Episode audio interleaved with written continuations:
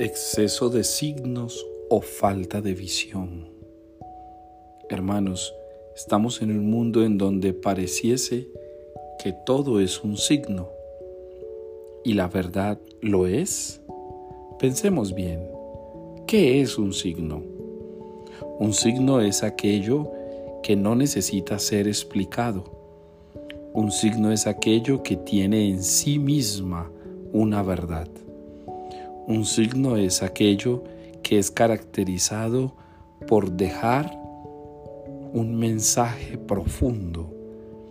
Un signo es una señal de una verdad más allá de lo que se puede decir con palabras. Un signo no requiere de explicación porque el sentido está en lo que se ve. Normalmente los signos son externos porque nos están hablando de una realidad interior y más significativa. De allí viene entonces que todo signo, por excelencia, expresa una verdad invisible.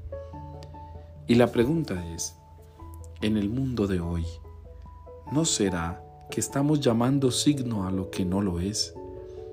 ¿No será que no hemos sido realmente signo para este tiempo y no hemos sabido leer este tiempo, los signos que Dios necesita de nosotros?